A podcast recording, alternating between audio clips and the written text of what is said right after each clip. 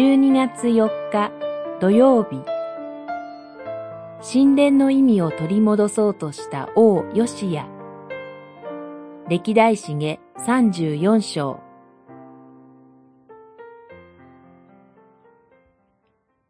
ヨシアは8歳で王となり、31年間エルサレムで王位にあった。主の神殿に寄せられた献金が取り出されている間に、祭司ヒルキアがモーセによる主の立法の書を見つけ、書記官シャファンに、私は主の神殿で立法の書を見つけました。と言った。三十四章、一節、十四節、十五節。ソロモンの時代に築かれた神殿は、時代を経るごとに、本来の意味が見失われていったように見えます。その人間の愚かさを端的に表す出来事が、ヨシア王の時代に起こりました。父祖ダビデの道を歩み、と紹介されるヨシア王は、国中の偶像や祭壇を壊し、ユダとエルサレムを徹底的に清めることに奔走します。神殿の修理にも取り掛かりました。その工事のさなか、神殿からモーセによる主の立法の書が見つかったというのです。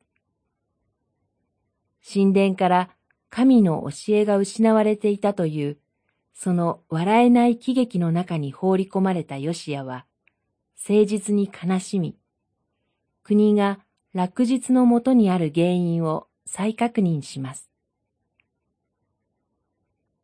神は激しく怒っておられる。ヨシアはすぐに民を集め、共に立法に耳を傾けます。そして誓います。主に従って歩もうと。神殿はそのための場所でした。神に叫び、祈り、その教えに正されることで、神に立ち返る場所でした。その後の歴史を知る私たちです。